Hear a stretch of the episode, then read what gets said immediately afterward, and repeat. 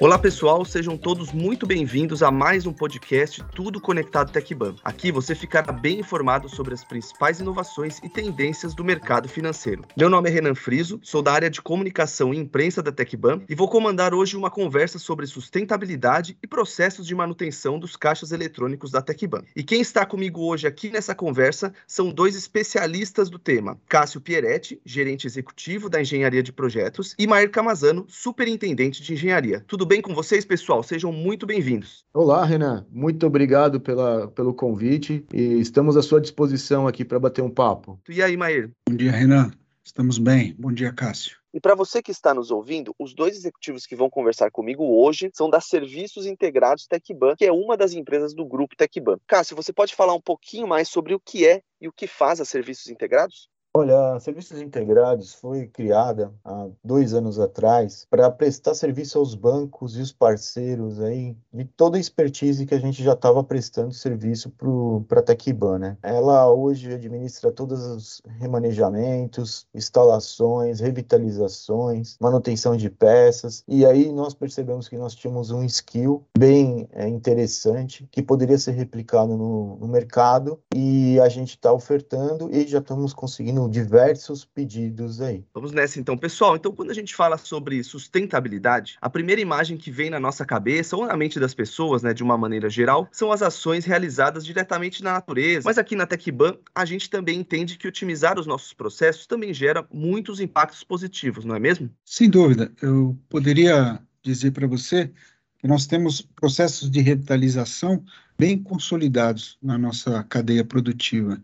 E podemos apresentar esses processos que compõem essas atividades e tornam nossos caixas eletrônicos muito mais sustentáveis à luz da nova ordem mundial sobre o tema. Cássio, aproveitando que a gente vai falar do tema aqui, né, de revitalização e atualização do maquinário, a gente sabe, né, que temos aí mais de 24 mil máquinas do Banco 24 Horas distribuídas aí por todos os estados do país. Sabemos também que como qualquer dispositivo eletrônico, vamos dizer assim, eles têm uma vida útil, né? Você pode falar um pouquinho é, sobre esse tema? Qual que é a vida útil média de um aparelho do mercado e como é que o nosso aparelho se comporta? Então, os caixas eletrônicos, eles têm uma vida útil é, média de 5 anos. É, na TecBan, nós temos é, equipamentos com até 19 anos em operação em campo. Isso ocorre porque a gente faz um investimento né, em atualização e também em revitalização. Esse investimento, ele tem o objetivo de fazer uma atualização com relação ao, ao sistema operacional, por exemplo, Windows, novas tecnologias como touchscreen, como biometrias, e toda vez que existe um remanejamento ou mesmo uma tentativa de vandalismo, esses equipamentos eles voltam para os nossos estoques, né? Atualmente a gente tem 11 estoques espalhados pelo Brasil e nesses estoques nós fazemos a revitalização e aproveitamos para fazer atualização tecnológica, além de itens de segurança física, tá? Para evitar sinistros.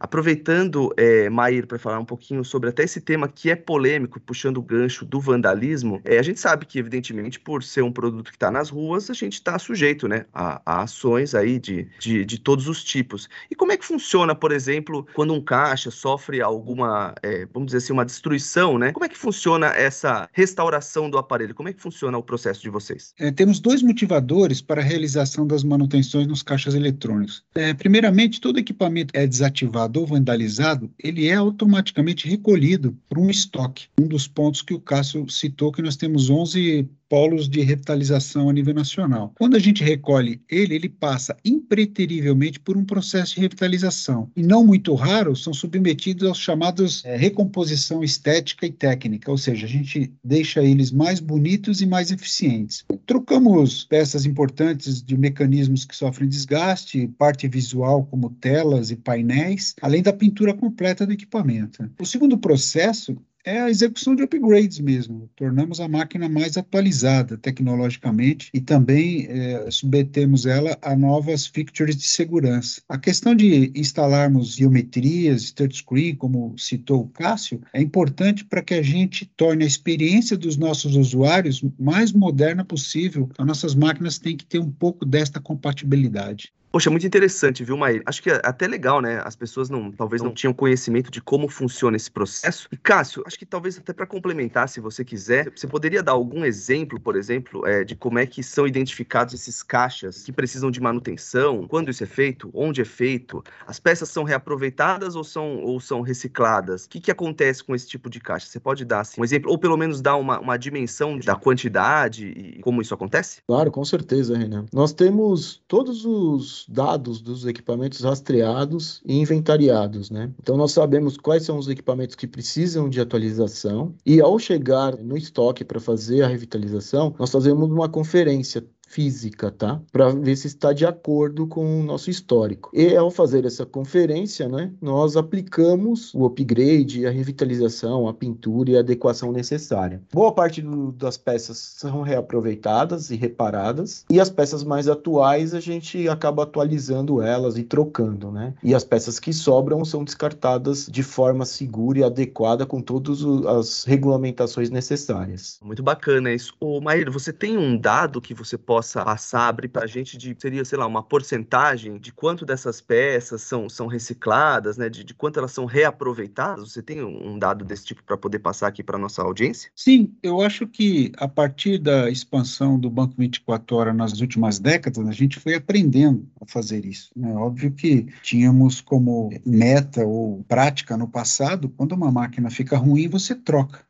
Né? E a gente foi absorvendo essa, essa cultura de reaproveitamento. A gente tem hoje, em média, 1% da rede se movimenta por mês e, consequentemente, 1% de, dessas máquinas vão para o estoque e elas sofrem essas revitalizações. Óbvio que existe uma perda dentro disso, e nós estamos falando de máquinas que não conseguem ser reaproveitadas pelo grau de vandalismo que elas sofrem. E o nosso procedimento é desmonta toda a máquina, o que não é possível recuperar, obviamente, é feito um descarte correto, o que é possível recuperar vão para laboratórios de parceiros ou próprios, onde a gente revitaliza essas peças, recupera essas peças, seja mecânica ou eletronicamente, e elas voltam a integrar essas máquinas que vêm, que têm condição de ser reparadas. Então, a gente está falando aí de 70% a 80% das peças que a gente processa são reaproveitadas. Boa, muito bacana. Então, assim, dá para a gente dizer que reciclar ou realizar um upgrade né, nos equipamentos isso não significa que eles vão ficar defasados mais rápido, pois, como vocês já comentaram um pouquinho aqui, todo o sistema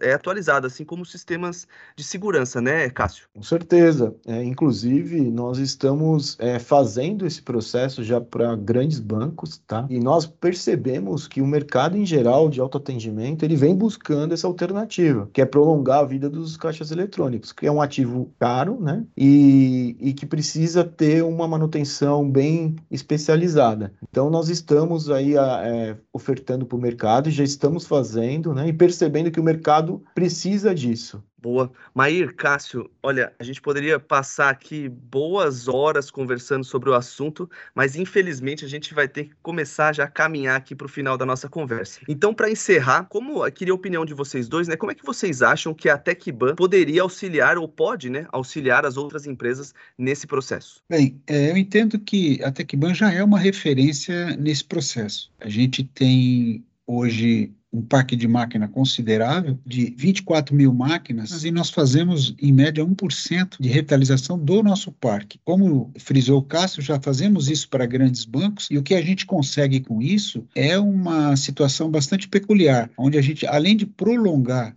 a vida útil do equipamento, a gente consegue fazer isso com uma fração de custo de uma máquina nova. Então, toda a cadeia produtiva e logística ganha em termos de sustentabilidade. Maíra Cássio, muito obrigado pela nossa conversa. Tenho certeza que essa pauta vai estar cada vez mais no dia a dia de todos, principalmente quando falamos de tecnologia. Eu agradeço a todos por essa oportunidade e gostaria de enfatizar e divulgar a importância desse tema no atual mundo corporativo globalizado. Renan, agradeço muito pela oportunidade e estamos à disposição para outras iniciativas como essa. Parabéns. Valeu, pessoal. Então, para encerrar o episódio de hoje, convido a todos vocês que estão nos ouvindo para seguir o podcast Tudo Conectado TechBan na sua plataforma de streaming favorita para não perder nenhuma novidade do mundo financeiro. Um grande abraço e até o próximo episódio.